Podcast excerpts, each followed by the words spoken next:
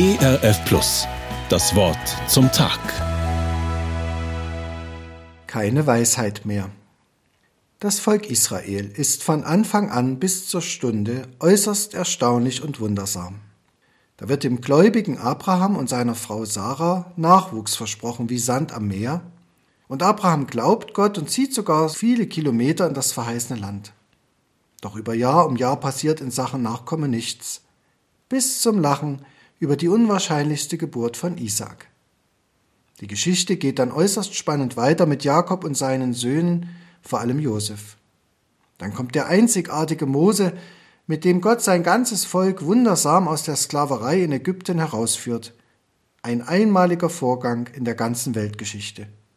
Und dann gibt es immer wieder Freude im Volk Israel und Glaube, aber auch Unglaube, Abfall, Krieg, Deportation und immer wieder versuchter Genozid bis heute. Doch da, mittendrin, handelt Gott. Wir erleben die versprochene Sammlung der Kinder Abrahams in Israel. Aus der Schwachheit und dem Leiden Israels hat Gott etwas Neues, Wunderbares geschaffen. Doch sie mussten als auserwählte Gottesleute auch immer wieder die Kritik Gottes ertragen. Das Volk ehrt mich nur mit seinen Lippen, aber ihr Herz ist weit von mir entfernt, sagt Gott zu seinem Volk. Ihr fürchtet und ehrt mich doch nur nach euren eigenen menschlichen Weisheit und den eigenen Menschengeboten. Ihr kehrt alles um, damit ihr mit euren Plänen und Tun vor mir verborgen bleiben könnt. Deshalb lasse ich durch meinen Propheten Jesaja ausrichten, Jesaja 29, Vers 14, ich werde an diesem Volk weiterhin wundersam handeln, wundersam und überraschend, und die Weisheit seiner Weisen wird zunichte werden, und der Verstand seiner Verständigen wird sich verstecken. Es steht mir nicht zu, wie Gott oder Jesaja Israel zu kritisieren. Aber ich darf mich selbst in meinem Leben und Glauben kritisieren und kritisieren lassen. Und ebenso meine Kirche und mein Volk. Denn das klingt doch irgendwie sehr vertraut.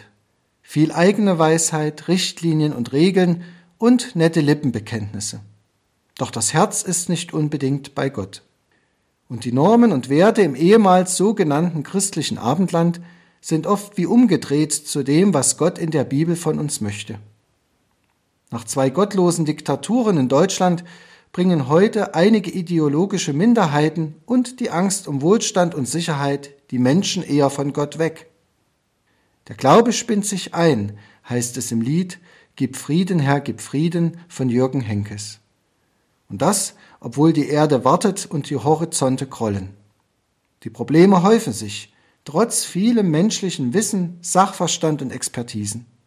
Anders gesagt, der Segen Gottes bleibt überschaubar, wie auch immer wieder in der Welt- und Kirchengeschichte. Da stand dann schon so mancher Mächtige oder Weise als Narr da. Wir sind heute mit Israel wieder neu eingeladen, auf Gottes wundersam handelnde Hände zu schauen und von ihm allein den Segen zu erwarten. Für Gott ist in seiner Weisheit und Kraft alles möglich. So durften es die Zeitgenossen Jesu mit ihm, dem Sohn des lebendigen Gottes, hautnah erleben. Matthäus berichtet, das Volk verwunderte sich, als sie sahen, dass die Stummen redeten, die Verkrüppelten gesund waren, die Lahmen gingen und die Blinden sahen. Und sie priesen den Gott Israels. Auch wenn uns manches von Gott unverständlich, wundersam und überraschend, vielleicht auch nicht mehr zeitgemäß erscheinen mag, mit Gott und seinem Sohn Jesus können wir getrost in die Zukunft gehen. Das Wort zum Tag. Mehr auf erfplus.de oder im Digitalradio DAB+. Hören Sie ERF Plus. Gutes im Radio.